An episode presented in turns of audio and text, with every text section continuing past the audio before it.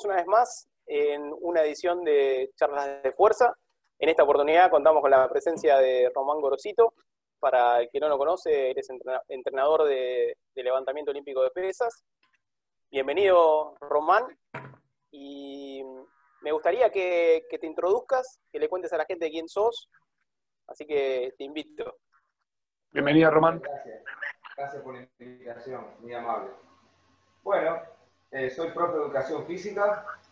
Toda mi vida eh, adolescente y de juventud temprana jugué al rugby, ese fue mi deporte. Y después que terminé de jugar, me dediqué a la preparación física de varios deportes, sobre todo en el área fuerza. Y siempre tuve un costado eh, el levantamiento tipo lo hice desde el año 99 hasta el 2008, después tuve un parate cuatro años y volví eh, un poquito más, y volví en el 2014 con este proyecto Juegos Olímpicos de la Juventud. Y bueno, yo normalmente me dedico a, preparar físicamente varios deportistas, levantadores olímpicos y a trabajar en, en capacitación con la Casa de Rosario, que se llama Grupo ahí y ese es mi, itinerario. Genial, Román. Y contame un poco, cuando, cuando entrenabas, cuando jugabas al rugby, ¿eso más o menos en, qué edad fue? ¿Ya entrenabas? ¿Te gustaba hacer potencia? ¿Ahí aprendiste bastante de levantamiento? ¿Hacías cursos aparte? En realidad no. Y sí me fue muy bien a, jugar al ajedrez. Fui casi profesional hasta los 16 años.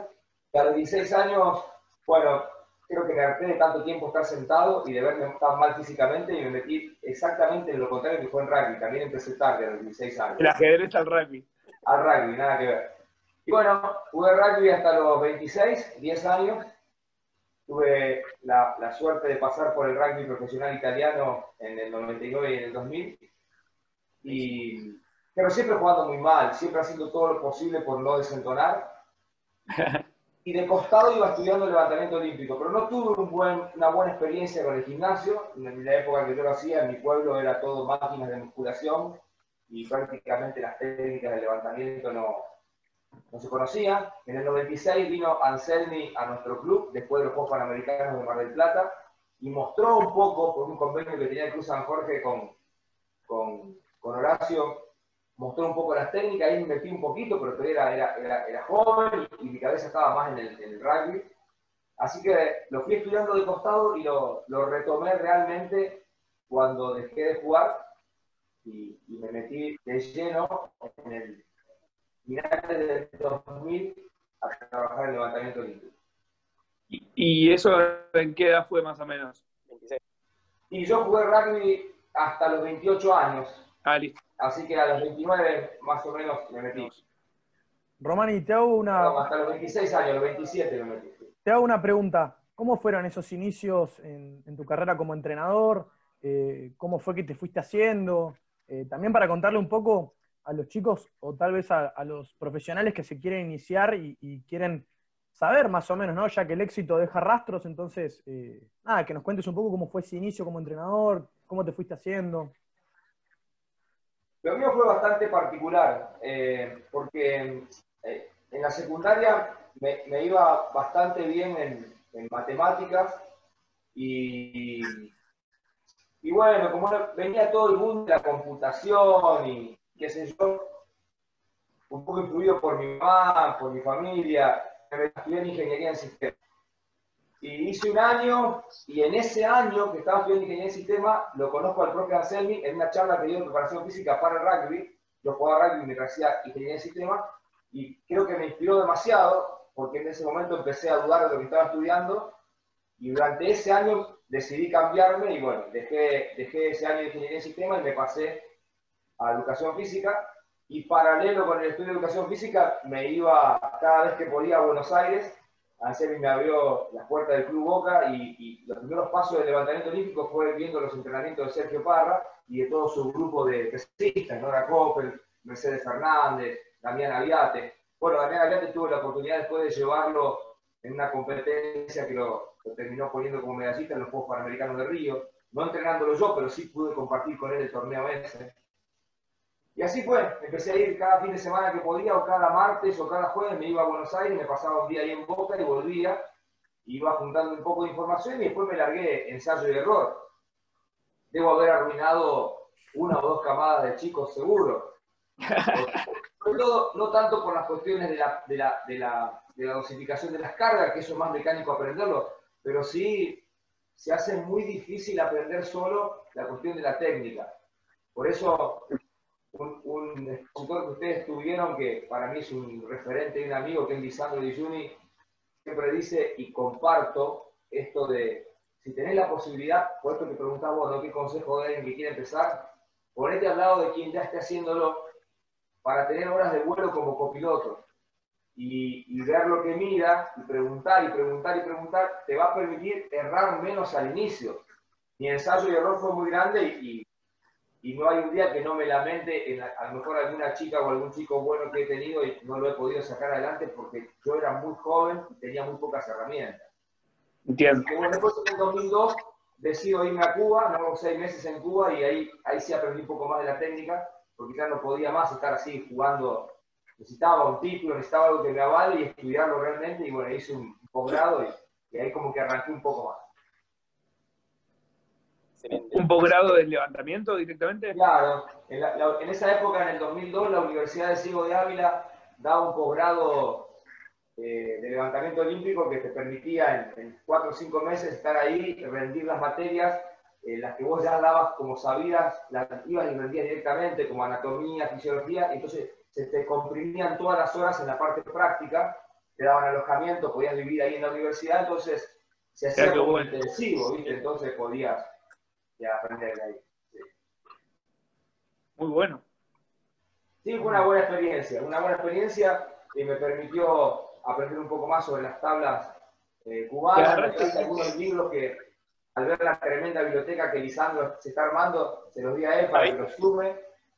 Eh, cosas raras, viste, que hoy no se publican más, y realmente fue buena la experiencia. No utilizo el sistema que ellos tienen de dosificación de carga, pero sí me ha permitido experimentar y escribir algunos artículos con modificaciones a esos sistemas que creo que fue una experiencia positiva. Buenísimo. Y agarraste y dijiste, voy a estudiar esto y te fuiste seis meses. Empecé a hacer contactos por mail a la velocidad de los mails de ese momento, eh, porque unos años antes en, Ferro, en Ferro creo que era, había la carrera para recibirse de entrenador de levantamiento olímpico, pero ya se había cortado. Y yo quería tenerlo eso, quería pasar por la vivencia de ser alumno. Y bueno, terminé comunicándome con un entrenador de allá y me hizo el contacto y, me fui. En ese momento era barato ir a Cuba. solamente era lo más caro era el pasaje, así que tenía los ahorros. Román, contanos, contanos en ese posgrado con qué te encontraste. O sea, ¿encontraste lo que, lo que fuiste a buscar? ¿Era algo completo? Contanos un poquito cómo fue esta experiencia. En realidad fue una mezcla de sensaciones. Desde el punto de vista de la técnica me sirvió muchísimo, porque ese era mi, déficit enorme. Entonces, fue muy intensivo ver chicos entrenar constantemente y, ser corregidos por los entrenadores de distintas edades y que me lo hagan, me hagan probar a mí, porque yo nunca había levantado pesas. O sea, yo entro al mundo del levantamiento olímpico nunca habiendo jamás competido en un torneo, ni habiendo entrenado. Entonces, esa vivencia sin vergüenza, porque estás ahí como alumno, eh, yo soy largo, ¿viste? me cuesta un montón. Eso y la técnica me sirvió un montón. Desde el punto de vista de la dosificación de carga y de la planificación, si bien, bueno, lo, lo asimilé, me traje conocimientos, mucho no me, no, me, no me cerró la forma, porque porque a mí me gusta, me gusta más otro modelo que se asemeja mucho más a la planificación que pueden llegar a tener los búlgaros o algunas cosas, algunas cosas rusas, pero no me, no me gustaba mucho la, la, tabulación estricta que ellos tienen. Pero sí pude aprender muchísimo sobre los, sobre los patrones indicadores de la carga y a tal punto que después hago una tesis para, para recibirme haciéndole un aporte al sistema de las tablas cubanas, transformando los porcentajes fijos en zonas donde uno pueda optar por kilos dentro de esos porcentajes. O sea que después me estimuló para eso también, pero lo que más me sirvió fue la técnica, el aprendizaje de la técnica. increíble. Román, yo te quería, te quería hacer otra pregunta, eh, ya más centrado a, lo que puede ser más, más actual. eh, ¿cómo fuiste desarrollando vos tu sistema de trabajo, tu metodología? ¿Cómo, ¿Cómo fuiste desarrollándolo? Porque por lo que te escucho decir, primero te nutriste mucho ¿sí? de, otras vivencias, de, bueno, yendo a Cuba, con Anselmi. Eh, ¿Cómo fuiste vos también haciendo tu propio sistema? Bueno, fui, probando cosas de lo que iba leyendo y de lo que iba hablando con otros entrenadores en algunos torneos. Eh, a mí me, me, fascina, a mí los intercambios culturales me, siempre me deslumbraron. Entonces, cuando tuve la posibilidad de ir a algún torneo a ver o a colaborar o inclusive llevar a algún atleta, si podía conversar con, con los que estaban en Centroamérica, iba a almorzar con ellos, le pedía permiso para escucharlos, cruzar y, escuchar muchas versiones me, me, ha, me ha, servido bastante. Y, y, bueno, tomando nota de qué cosas yo veía que daban resultado y qué cosas no, ir construyendo un modelo de trabajo adaptado a las realidades que nosotros tenemos. Pero creo que lo que más me sirvió fue especializarme y decir, bueno, yo voy a achicar lo máximo que pueda al margen de error, porque con el, con el poco presupuesto que tuvimos históricamente, salvo por el, el espacio que fue del 2014 al 2018 por los Juegos Olímpicos de la Juventud, que realmente tuvimos apoyo, normalmente tuvimos, manejamos siempre pocos presupuestos, los entrenadores son de tiempo compartido, no hay grandes incentivos para que aparezcan muchos chicos. Y tal vez lo que te voy a decir es un poco aventurado, pero me hago cargo. A mí me parece que el varón bueno en Argentina es absorbido por tres o cuatro deportes antes de que me quede alguno para levantar pesas. Entonces, rápidamente saqué una cuenta y dije, yo entreno solo mujeres.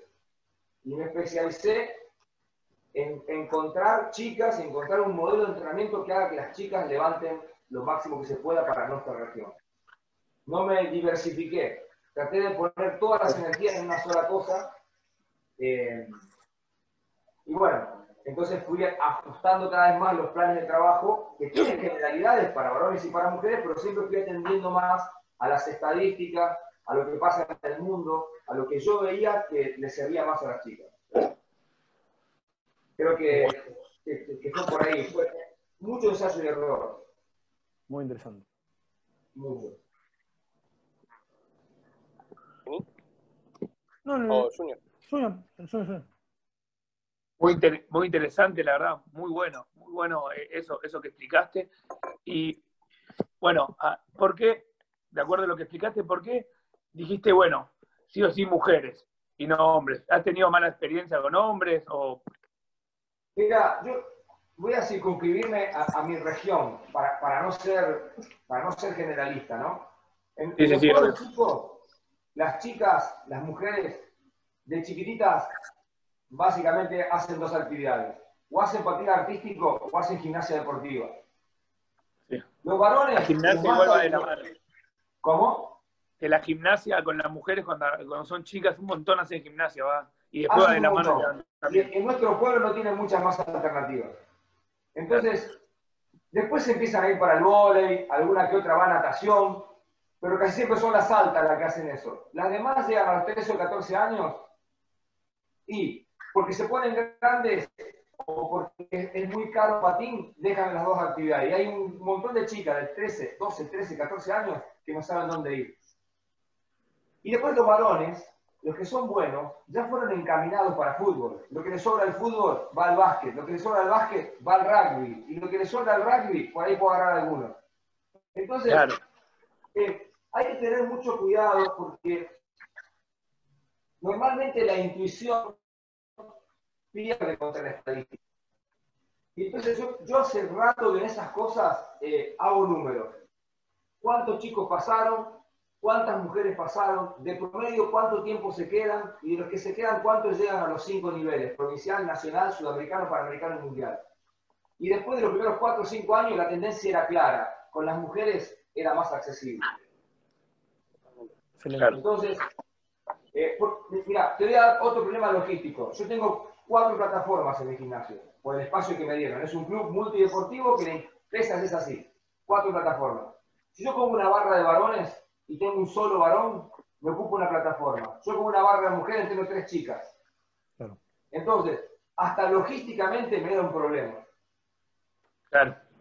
Eh, y, y, después te empieza a diluir la atención porque tenés que mirar muchas cosas diferentes y creo que los, los, los, grandes países tienen el entrenador de mujeres o tres entrenadores que uno mira cada tipo de plataforma y nosotros estamos siempre solos. Entonces decidí achicar lo máximo posible el margen de error. Román, yo ahí te quería, te quería preguntar entonces, en base a todo esto que dijiste, eh, hoy por hoy nosotros conocemos a Luz, ¿sí? la entrevistamos el otro día, pero también eh, nos gustaría que le cuentes a la gente qué otras atletas tuviste. Yo sé que tuviste muchas chicas muy buenas y me gustaría que, que cuentes tal vez las más destacadas y, y, cómo fuiste haciéndote con ellas también, ¿no? ¿Cómo te fuiste, cómo las fuiste llevando sí. a los diferentes niveles, dónde las conseguiste, dónde las encontraste? Tuve, tuve eh, en un inicio, yo empiezo en San Jorge solo, eh, con esto, después emigro a Rosario porque me convenía por trabajo, ahí tengo otra escuela de pesas, después me voy al, sur y después vuelvo a San Jorge. Pero en la primera etapa en la que estoy en San Jorge, año eh, 90, 2000, 2001, 2002, ahí tengo tres chicas que lograron llegar a competir en torneos internacionales. Una 53 que se llama María José Zavala, una 48 eh, que era Gisela Jiménez. Y una 53 que era Sonia Ramírez, tres chicas de acá del pueblo que en sub-17 compitieron en torneos sudamericanos. Después en Rosario tuve la posibilidad de entrenar a Cecilia Floridia, que hasta que se cambiaron las categorías tuvo por más de 10 años los récords nacionales de la categoría 58 con 90 y 110 y el récord nacional de 63 con 94 de arranque. Ella, ella fue campeona sudamericana y fue bronce en los Juegos de Río, los Juegos eh, Panamericanos de Río 2007. Bueno. Pero después fuimos al Mundial, quedamos 12. El Mundial, el mundial del Preolímpico que fue en Tailandia, un Mundial durísimo. Pero claro, con ella el problema fue que empezó a los 24 años, entonces tuvo una carrera de 3 años, lo cual fue meteórico porque en, en 3 años, de la barra a 90 y 110 en 58. Claro. Pero, pero ya había cosas que la, la vida, la vida deportiva y su, sus recursos, eh, ¿cómo decirlo? Sus recursos motrices Tiempo, habían hecho una huella y había errores que eran casi imposibles de cambiar. Y de todas maneras, enseguida ya tenía 28 años y, ya, o sea, le pasó muy rápido. En esta nueva etapa me tocó conocer a una chica, Georgina Caponi, que compitió en casi año y medio, una 48, que me cayó al gimnasio porque se, que se cortó el ligamento de la clavícula esquiando. Y bueno, empezamos a hacer la rehabilitación, no se, no se iba a operar, y empezó a mostrar que tenía cosas interesantes en cuanto a la velocidad y la coordinación. Y bueno, compitió en dos sudamericanos. O sea, en 48 hizo en dos años 70 y 90. Y bueno, y Luz quizás era más relevante porque pudo hacer todos los pasos, ¿no? Menores, cadetes, ahora juveniles. Ahora las chicas empezaron de grandes. Claro. Claro. También, qué importante, Eh, ¿no? Qué importante esto que estás diciendo y también qué, La especialización. qué cosa- claro, qué cosa de la vida, ¿no? Que ella te encuentra con un montón de experiencia y llega justo con la edad para hacer todo el camino. Sí. O sea, el, A mí, hablando un poco de, de las cosas que uno ve en los deportistas, Luz es una chica que todo su talento o su virtud está del cuello para arriba. Y, y cómo es que es tan difícil en un país donde no, se- no hay búsqueda de talento organizada, porque yo siempre digo, el cuerpo de, Georgina, que era una 48, o el cuerpo de Cecilia, que era una 58, con la cabeza de la luz, yo me animo a competirle a cualquier deportista a nivel mundial. Porque la otra dos chicas es una potencia inaudita, una velocidad, una, una, musculación que se le marcan todos los músculos, flaquitas, rápidas, potentes. Pero la capacidad de dejarse enseñar y de tomar las cosas en pos de un objetivo que tiene esta, esta nena, yo no lo vi nunca. bueno, un- algo, para, algo para remarcar. bueno, tenemos problemas con la fuerza, tenemos problemas con otras cosas, pero esto es, es- esto es Algo- muy bueno. algo, Román, para reconocerles a ambos, porque yo estoy seguro que es algo que, es mérito de ambos, es lo, consistente que es Luz en sus resultados, ¿no? En, los torneos. Ella tiene siempre, o sea, una alta tasa ¿sí? de tiros válidos. Eso es, es, para remarcarlo y para reconocértelo también y, que la gente lo, sepa, eh, ya que le, ha valido medallas eso, esa consistencia. Mira, cuando estábamos en, el, Bueno, a mí me pasó una cosa muy, muy, muy loca, ¿no? Cuando, cuando vamos a clasificar para, el, para los Juegos Panamericanos de Río 2007, eh, estábamos muy cerquita de hacer 198, eh, 197. Sí, acá estamos. Me desapareció todo a mí. Ah, no, acá estamos, acá estamos. Estamos, acá. Estábamos muy cerquita de hacer 198, 197 con, con esta atleta Cecilia Florida. Bueno, en ese momento la marca mínima para ir al Mundial en 58 era 199. Y bueno, yo le pregunto al, presidente de la federación eh, que si hacíamos la marca mínima nos mandaban al Mundial, nos dijeron que sí, obvio. Vamos a los Juegos, a los Juegos de Río y hacemos 200 total olímpico, 90 y 110, clasificamos al Mundial y vamos a Tailandia. Yo era, era joven, era bastante joven, y llegué a Tailandia con ciertos aires de venimos nosotros. Y el mundo te acomoda enseguida cuando vos haces esas pavadas. Y en la plataforma de al lado, en los entrenamientos, había dos chinas, titular y suplente, de la misma categoría que nosotros, haciendo 100 y 120. O sea, sacándonos 20 kilos en el total. Lo cual, a mí me, eso fue una gran experiencia porque, viste, te permite en la época no había tanto internet, bueno, bajar a tierra, ¿no? Pero me encuentro, en, en la sala de competencia, me encuentro con el profesor Gancho Carusco, que era un búlgaro que estaba viviendo en Colombia en ese momento, vamos a ver la pantalla de la, competencia. Y le digo, profe, ¿quién gana la competencia? Y él me dice, mira, desde que se compite kilo a kilo, o sea, en ese momento se había cambiado hacía poco la regla de múltiplo de 2,5 hacia ganar por un kilo, desde que se compite kilo a kilo, gana el que hace más intentos válidos.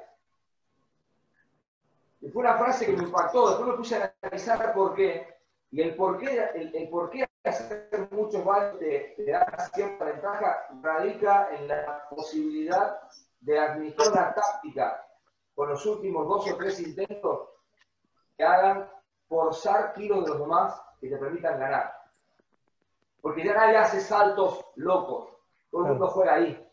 Entonces, si vos tenés una... Entonces eso, eso lo que hace es obligarnos a plantear una estrategia de entrenamiento y una estrategia de competencia para lograr ese contenido didáctico que es no fallar, no entrenar sobre el nulo, no entrenar sobre que a, la teta le sea normal fallar.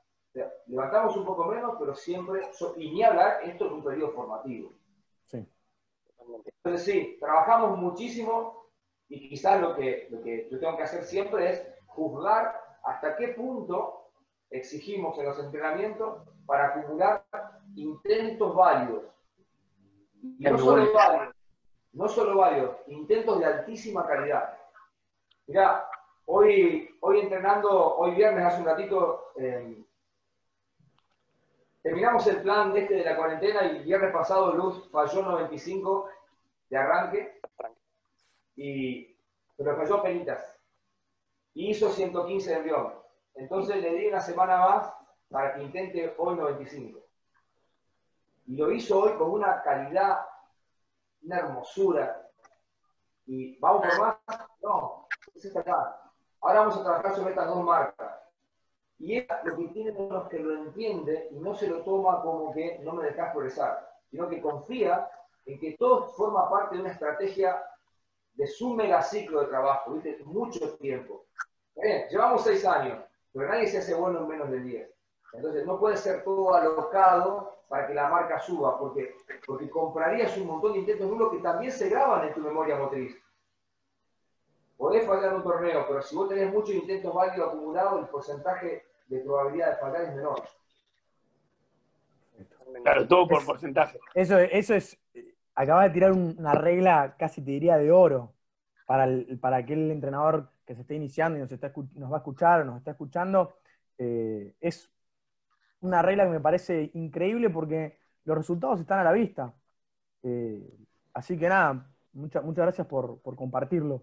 Me gustaría también preguntarte cómo lo llevas los primeros años esto, ¿sí? ¿Cómo, cómo haces vos también la preparación eh, teórica del atleta para que lo entienda? Si lo haces de alguna manera, si lo, lo planteás o solo se va dando. Sí.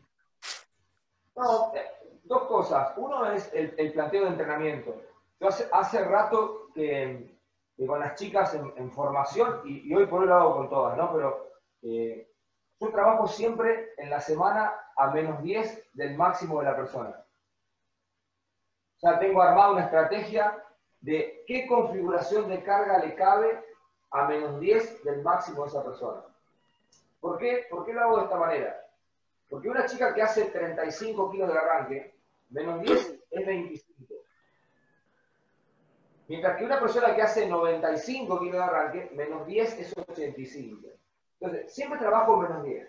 Pero ¿qué es lo que ocurre? A medida que tu máximo sube, ese menos 10 cada vez representa un porcentaje más alto de tu máximo.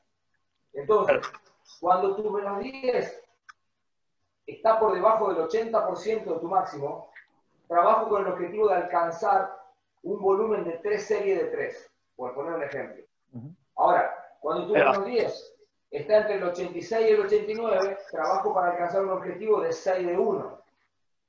Cuando está entre el 89 y el 93, 4 de 1. Es decir, voy achicando los volúmenes y voy aumentando las series para que me coincida con la cantidad de series mínimas que necesitan para competir bien en un torneo pero me mantengo siempre en la semana trabajando a menos 10 en chicos de formación. Entonces, recién cuando levantan mucho, están trabajando cerca del 90%. Todo ese tiempo que a mí me lleva a alcanzar una marca X para que su menos 10 represente el 90%, todo ese tiempo de trabajo por debajo del 90% es lo suficientemente liviano como para poder trabajar mucho sobre la corrección técnica sin que le sea un desafío agonístico hacer el peso. Entonces, constantemente estamos poniendo énfasis en la tarea. Si la salida estuvo mal, yo por ejemplo le marco, no me importa si me fallase el arranque, pero la salida tiene que estar bien. No, no es válido, no es motivo de felicitación. Cumplir la tarea de la corrección técnica en el momento es el motivo de la felicitación. Y después la preparación teórica, decirle que torneos trabajamos de esta manera, porque a largo plazo eh, es más fácil apuntar a un éxito. Lo que pasa es que a mí ahora se me hace un poquito más sencillo con las chicas, porque tienen un modelo para ver, y tienen 7, 8 chicas que ya pasaron por esta escuela, que dejaron una marca. Entonces, no sé, no me pasó nunca, pero si me pasara que alguna viene y me dice, no, ¿y por qué no hacemos otra forma? Yo le podría decir humildemente, mira, yo hice con siete chicas, sobre ciento y pico que pasaron y tuvimos estos resultados. Esto, así trabajo yo. si, no va, puedes ir a otro lado. Claro. Pero digo, ya no es casualidad, se hizo con varias chicas, es un modelo, hay mil modelos para trabajar, pero a mí me ha dado mucho resultado trabajar a menos 10 con las chicas. Y siempre sobre el intento bien hecho. Por supuesto que hay chicas que aprenden mejor que otras, ¿no? Eso está claro. Y, y además te da una mejora técnica ahí. Y, sin que sea un desafío, pero todo técnico, técnico, técnico, y mientras va subiendo, se va generando ese desafío. Sí. Bueno, muchas veces ocurre cuando, cuando están entrenando que puedo subir y no, pero si lo hice varios, sí, pero vos lo puedes hacer mejor. Si lo haces mejor técnicamente, podemos pensar en subir. Al principio eso genera un poquito de controversia, en la cabeza de los chicos, porque está, y, está bueno que tengan el deseo de subir, pero tienen que aprender que nuestra escuela, que no es la mejor, es una escuela, tiene esta característica. Avanzamos sobre una construcción técnica lógica, coherente, y no sobre engancharlo como venga el tiro. Juan, consulta. Cuando entrevistamos a Luz, ella nos comentó que en algunas etapas buscaban kilos nuevos cada, cuatro semanas. ¿Es, correcto esto así? sí. Perfecto. En realidad, más que cada cuatro, cuando la federación pone esto es muy interesante, cuando la federación pone los torneos, normalmente los torneos de área son cada seis semanas. Entonces yo hago dos planes de tres semanas, subo dos, bajo una, subo dos y cuando bajo competimos y buscamos intentar cambiar de marca en esa situación. Lo que pasa es que cuando los chicos son nuevos, por más que mejoren la marca, respecto de su potencial, la marca está debajo porque está retenida por la técnica, entonces no genera un gran desgaste. Pero ahora, por ejemplo, si yo tuviera que ir a buscar un cambio de marca en un regional, donde a lo mejor todas las chicas terminan de competir en Santa Fe y arranca ella, a veces hasta es peligroso, porque si falta el contexto agonístico de la competencia, no va con la misma adrenalina que iría compitiendo contra alguien y te puedes terminar haciendo mal. Entonces, por ahí yo elijo los, contextos en función de, que sean positivos para la deportista y que no sean un peligro.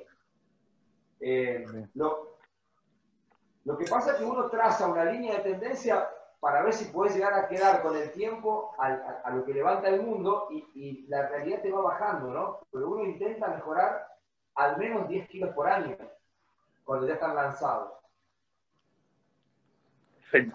Excelente y clarísima la respuesta. Muy bueno. Y, bueno, y Román, y Román, una pregunta. Para, para llegar a eso, ¿no? Yo te lo pregunto desde el lado del entrenador. Viste que a veces nos cuesta, porque nosotros también queremos que ellos, que ellos suban y que los kilos suban y tener nuevas marcas. Yo, sé que vos lo haces entrenar ya, ya con el 10 kilos menos, ya empezás así, pero después, sale bien técnicamente, pero ese día tenía que hacer eso, o en tu cabeza tenía que, tenía que hacer eso.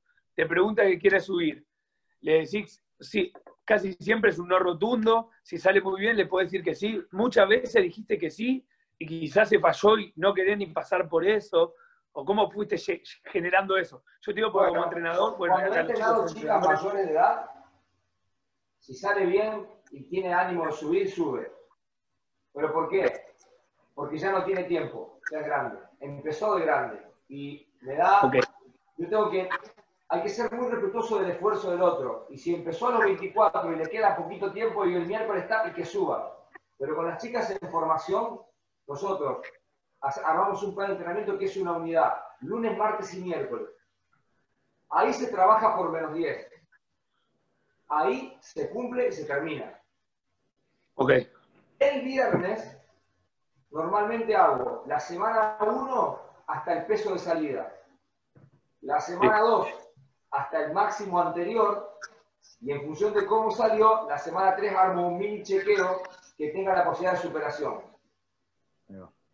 Si vos lo pensás y, y, te fijas cuántas veces entran ciclos de tres semanas en el año, si mejorara un kilo cada tres semanas, aplaudimos todos. Pero la realidad es que al principio mejoras y después te estancás. Entonces lo que hay que buscar es el promedio de mejora para no atrasarte en el año calendario. Pero no se da que linealmente mejora el chico. Que hace saltos grandes al principio, después baja, después se receta. Lo que importa es que a lo largo del tiempo la línea de tendencia sea positiva. Román, yo te quiero preguntar algo. ¿ah? El año pasado, con la molestia de la rodilla que tenía Luz, estuvo un año malo en mejoría de kilos. Y este año, sin competencia, en, ocho meses de que llevamos sin competir, con la pandemia mejoramos 10 kilos en ocho meses. O sea, lo que importa es que cuando agarras la gran etapa se ve una línea de tendencia positiva. Yo, Román, ahí te quiero preguntar algo y, después probablemente Axel tenga una pregunta también para vos. Em, ¿Cómo, si es que las utilizás, las sesiones modelo de competencia? ¿Cómo lo planteás con el equipo y en el caso particular de Luz? Cuando se está acercando la... no, bueno, eh, lo que pasa es que yo los modelos de competencia, cuando, sé que va a haber competencia, una cosa es participar para buscar una marca y otra cosa es competir contra alguien. Normalmente en los multiáreas, que son los torneos de área, cuando nosotros competimos San Jorge, Rosario y Santa Fe, en la mayoría de las chicas o no tengo competencia o tengo una rival sola. Es decir, las chicas se van formando en esto del nerviosismo de calentar, de salir a competir, de esperar el baje, mientras la marca va creciendo, pero no tienen una gran competencia, porque son pocas por categoría. A lo mejor tenemos dos tandas de 10 mujeres, pero están todas separadas. Entonces, normalmente yo ahí hago un modelo para que metan muchos intentos válidos. Lo mismo hago con Luz cuando vamos a un regional, porque termina de competir la última chica y hace los tres tiros de la seguida. Entonces no tiene competencia. Cuando tenemos, ya sabemos que vamos a ir a un torneo 60 días antes, por, reglamento vos estás inscrito en un torneo y ya esos viernes normalmente entrenamos alternativas competitivas. Es decir, una estrategia para un torneo incluye cómo anotar los pesos de salida en el pesaje, incluye cómo vamos a hacer la trepada una vez que abrimos el torneo, incluye cómo vamos a modificar esa trepada en función de los rivales, incluye en cuánto tiempo vamos a calentar, incluye qué vamos a hacer si entre un tiro y otro pasa mucho tiempo. Todas esas son tácticas que juntas están englobadas por la estrategia competitiva. ¿Cómo entrenamos algunos viernes para practicar para un torneo? Y normalmente, cuando vamos a un torneo internacional o a un nacional que tengamos competencia, vos podés entrar en la página IWF e investigar tus rivales. ¿Qué posibles rivales tenés? ¿Qué marcas tienen? Ver torneos anteriores, normalmente qué saltos hacen del primero al segundo, del segundo al tercero. Hacer estadística de, mira, este cuando falla es porque salta tantos kilos. Si salta menos no falla nunca. Y vos vas armándote un mapa de lo que te puedes encontrar. Obviamente que después puedes cambiar. Y ahí empezamos a ensayar. Bueno, mira, Luz, vamos a ensayar que salimos, no sé, con 84 kilos. Trepada, 84. Ahora vamos a hacer 84, el segundo intento va a ser 87 y vas a ir los dos tiros seguidos vos. Entonces, 84, tirás la barra, 30 segundos me tenés que hacer 87. ¿Por qué? Porque le quito, le quito tiempo de recuperación a mi rival si yo voy rápido. Ahora, otra cosa que puedo ensayar otro día es, mira, ahora tenés 84, saliste y tenés 5 personas en el medio. Son 5 minutos. Vamos adentro, hacemos un 65 parado, un 80 abajo, vamos de vuelta. Ensayo mil cosas diferentes que, bueno. que no les sorprenda nada que puede pasar. Mirá, una cosa que tiene muy buena luz, que puede hacer los tres intentos seguidos en arranque y en envión descansando solamente 30 segundos. Entonces, eso, eso que lo ensayamos, junto con la capacidad que tiene de calentar en menos de 10 minutos, nos ha dado grandes ventajas competitivas. Por ejemplo, en ese torneo tan memorable para ella que fue los Juegos del Sur de la Juventud, normalmente la pesista que competía contra nosotros, si, si calentaba con 8 intentos, cuenta 16 intentos de la plataforma, porque hace un intento cada dos. Cada dos de la plataforma ella hace uno para tener la pausa. Claro. Entonces, a menos 16 de que toque salir, la chica empieza la chica empieza a calentar, porque hace uno la plataforma, ella hace el primero. Al 3 de la plataforma, ella hace el segundo, o sea, uno sí, uno no. Claro. Tiene un ciclo de pausa. Bueno, en ese contexto, Luz teníamos, por Luz teníamos ensayado calentar uno a uno con la plataforma. O sea, que Luz arrancó cuando faltaban ocho. ¿Qué pasa? La otra chica ya había hecho cuatro. Entonces, después nosotros nos vamos emparejando, llegamos juntos porque salimos a competir juntos. Pero ¿cuál es la ventaja? Me permite a mí ir viendo con cuánto va calentando la otra antes, porque ella salió, empezó antes de calentar. Es una táctica dentro de la estrategia general que para esta deportista que calienta rápido, yo la puedo adoptar. Tal vez mañana me toque una deportista que se agita, que se cansa, y tendré que ir con una táctica diferente.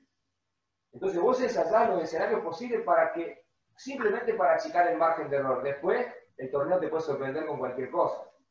Por supuesto. la verdad que algo que voy entendiéndote y, esto, esta oportunidad que tenemos de, entrar un poco en tu cabeza, me va mostrando la predominancia que tiene lo pedagógico en tu sistema de planificación.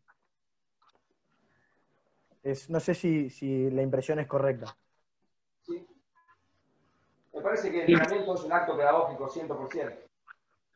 Sí, no solo pedagógico, sino también en su sistema lo estadístico, ¿no? La probabilidad de los números, estudiar y cómo, cómo le va dando resultados. Y lo que pasa es que no me puedo desprender de mi pasado ajedrecístico. Ah, claro. de mi gusto por la matemática, de mi pasado en ingeniería, es como que me, siento, Claro, es un donde me siento cómodo. Lo hiciste, lo- lo- todo lo hiciste uno.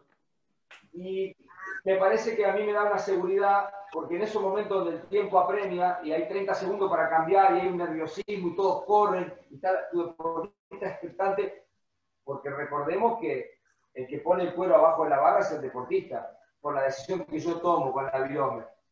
Entonces es una responsabilidad que hay que tomársela muy por- A mí me, me- me pasa que yo me siento totalmente responsable por lo que ocurre en el torneo. Y, y entonces, ¿dónde me refugio? Donde aparecen todas esas presiones. Y en lo que, en lo que me siento más, más seguro, ¿viste? que es ese análisis que me achica el margen de error.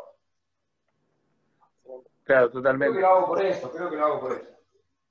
En relación a esto último, hablando de, hablando de lo numérico, eh, cuando hablamos del estándar internacional y, y esos atletas que llegan a la maestría de- deportiva, eh, y analizando un poco cuál es la mejora, la mejora promedio año a año de la marca, quería que me comentaras cómo ibas, cómo iba Luz en relación a esos números. Eh, hasta el año pasado estábamos atrasados y, y a partir de que le dejó de molestar la rodilla por unos ajustes que hicimos y mejoró 10 kilos en 8 meses, tengo esperanza de vuelta.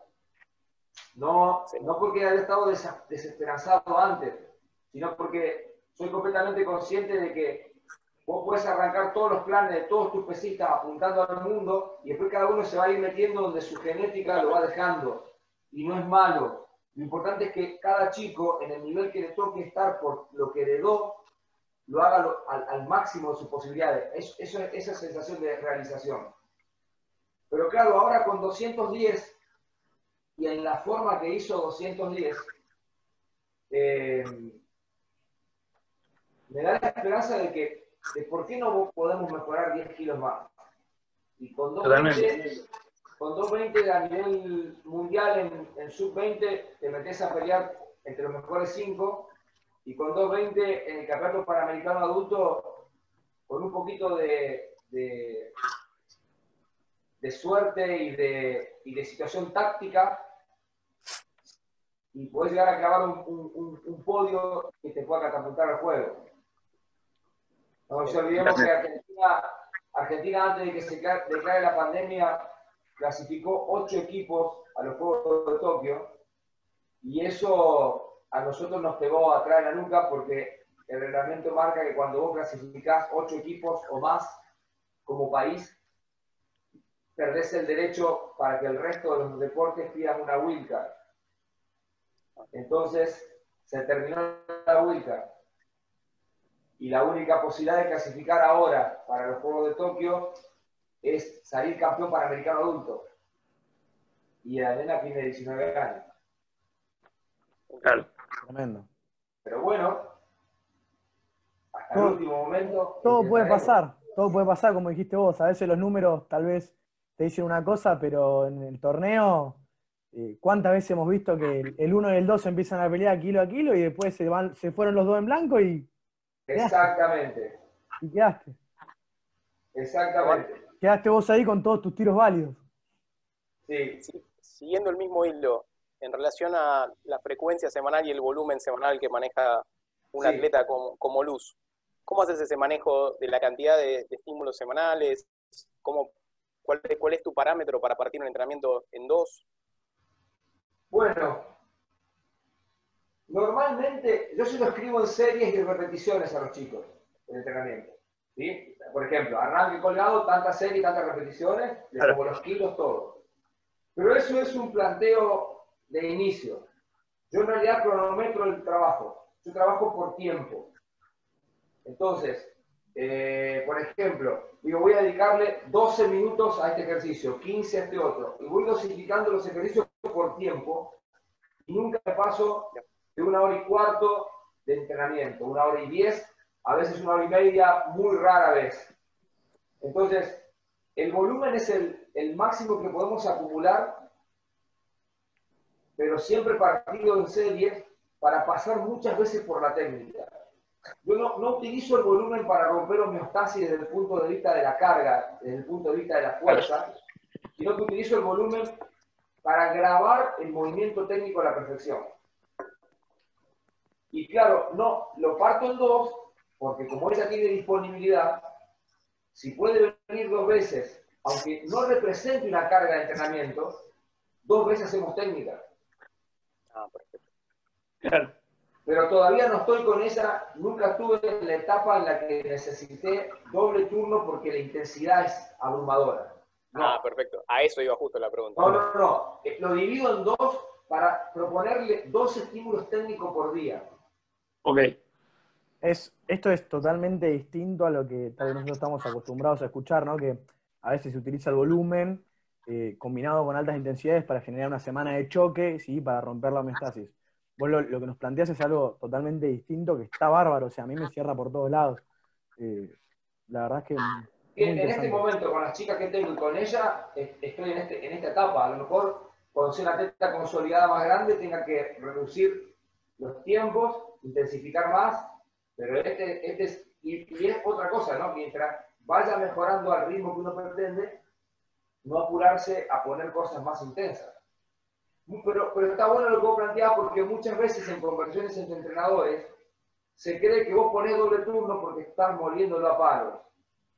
Pero, pero puede ser que estés en una etapa en que tengas que molerlo a palos, por poner la- una palabra grotesca, pero también vos podés poner doble turno para que él se encuentre dos veces por día con la situación técnica. Perfecto. Es un deporte que cuando vos consolidás la técnica, después no la cambiás más. Entonces, no me puedo dar el lujo de que un chico por falta de estímulo aprenda mal, Claro. porque está condenado. Salvo que sea un caballo bestial de fuerza que a pesar de algún error haga igual. Pero tengo que trabajar para, esperando eh, que, que- que me caiga un gran talento, pero lo- la, la mayoría son chicos promedio, chicas promedio, que voy a intentar sacarle lo mejor que se pueda. Totalmente. Muy bueno. Sí, sí, sí. La, la verdad, muy interesante, muy bueno, muy, muy bueno también. Y lo que te quería preguntar es, eh, vos ya dijiste que tenés tu sistema armado. Obvio que varía según las posibilidades de la chica, según la edad, como dijiste antes, en qué etapa se encuentren. El mismo sistema vos siempre lo respetás, quizás haces algunas modificaciones, siempre lo respetás al pie de la letra, es decir, ponele, este sistema tenés con todas o con la mayoría de, tal edad o, o en tal clase, lo dividís por clase, lo dividís por edad, eh, vas haciendo distintas modificaciones o te gusta también probar cosas nuevas. Sí, eh, a ver, a mí yo creo mucho en el método y creo, creo un poco, creo poco hoy por hoy, ¿no? Porque ya soy grande, creo poco en la metodología. Yo creo que un entrenador novato, uno nuevo, con una secuencia metodológica le va a dar seguridad para que él vaya probando sus propias cosas. Pero el Sí. método, a mí lo que me da es parámetro de lo que, el esquema general, y después jugar ahí adentro. Por ejemplo, en los ejercicios clásicos, yo trabajo siempre en ejercicios Sí. Te en, las sentadillas trabajo, no trabajo pesado. Hasta que no se pongan, hasta que no tengan idoneidad, los espero por su crecimiento. Eh, con los ejercicios, siempre uso alternancia motriz. Ejemplo, si hice un ejercicio del piso que termina parado, el siguiente ejercicio es de colgado que termina abajo. Si hice un envión, que la carga fue en la clavícula, la sentadilla es por detrás. Si terminé con un arranque, la sentadilla va por delante. O sea, alterno constantemente. Entonces, el lunes, primer turno es una presentación. El jueves una descarga. Son todos parámetros. Ese, ese es el método que me gusta. Y después voy ajustando en función de lo que veo de cada chico, Perfecto. donde pongo muchísimo hincapié en el segundo tiempo. Interesante. ¿Por qué? Porque el segundo tiempo es el último bueno. con el que se termina el torneo. Y, y porque los primeros años me frustré mucho viendo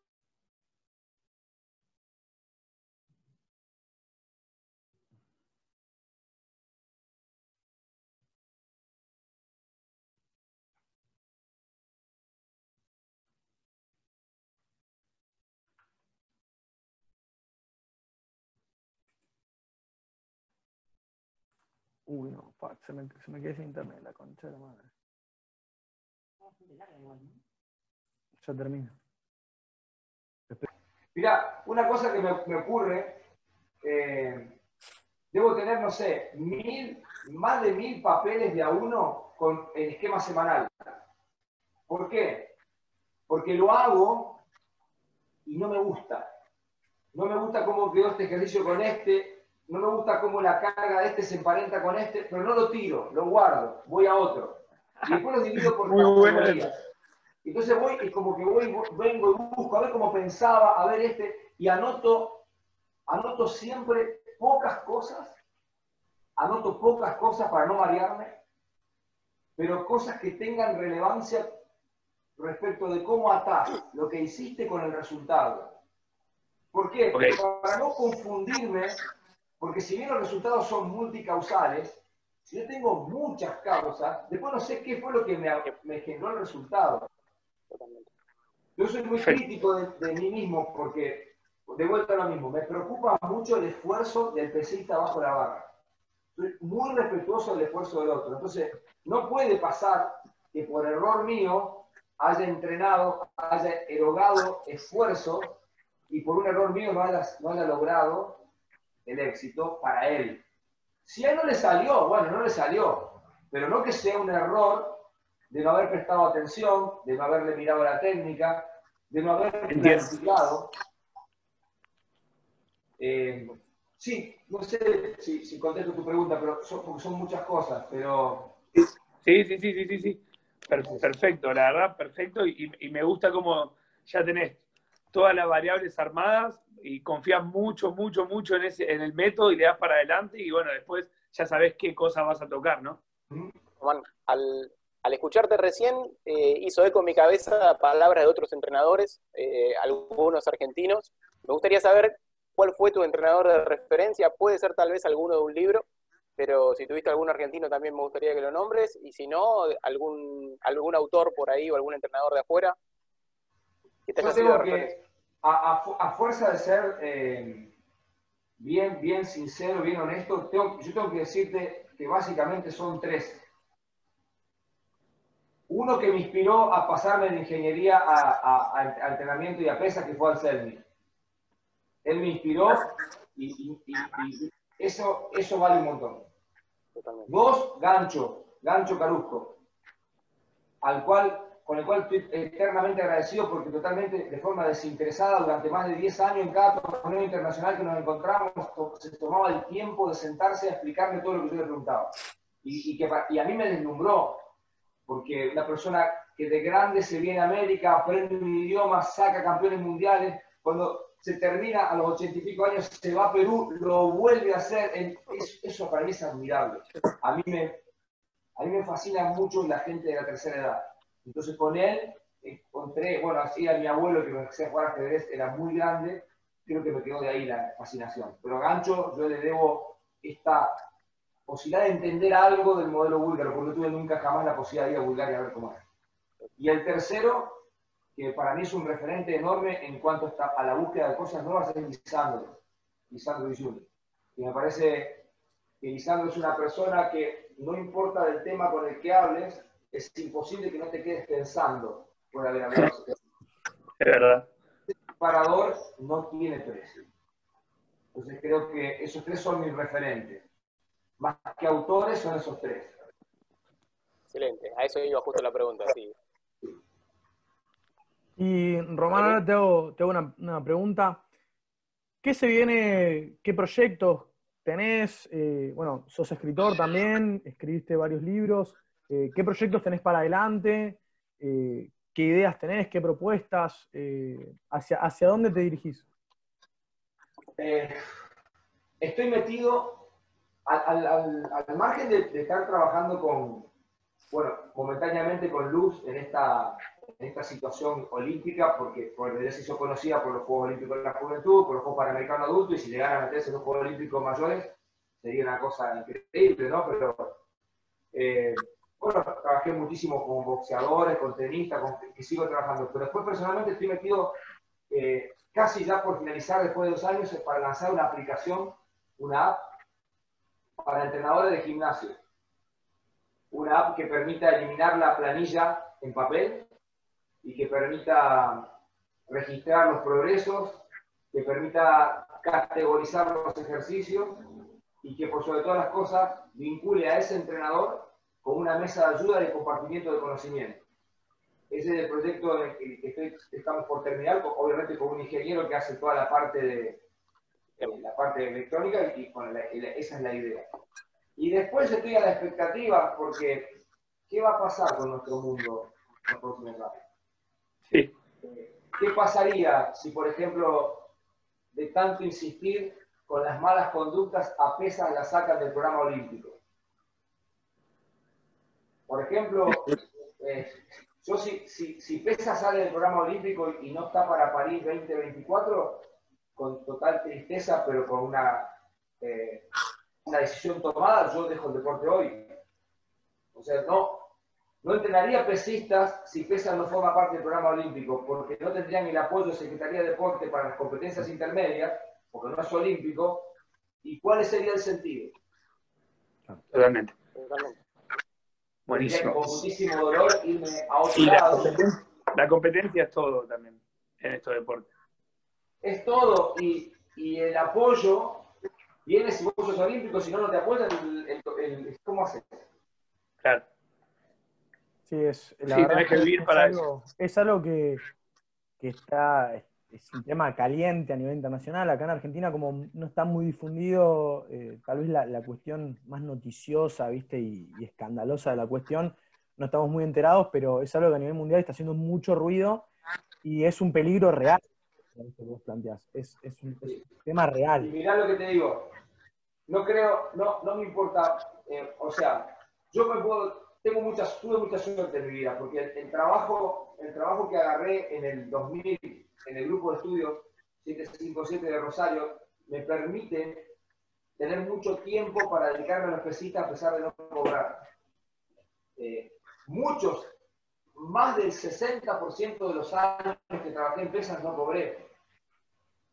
Porque se dilatan las becas, porque Secretaría no le gira a la federación, porque siempre hay problema y problema y problema pero pude dedicarme mucho a todos mis pistas, hasta que tengo este otro trabajo.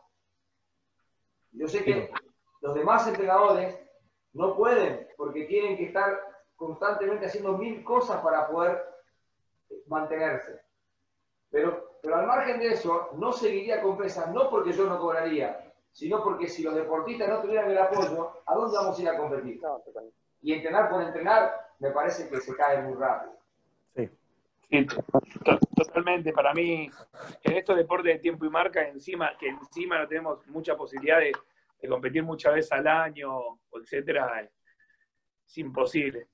no es que es imposible. La motivación es clave y te lo da la competencia. Después, sacando eso, eh, también viene, viene el, apoyo, ¿no? Para dedicarse plenamente, tenés que vivir para eso.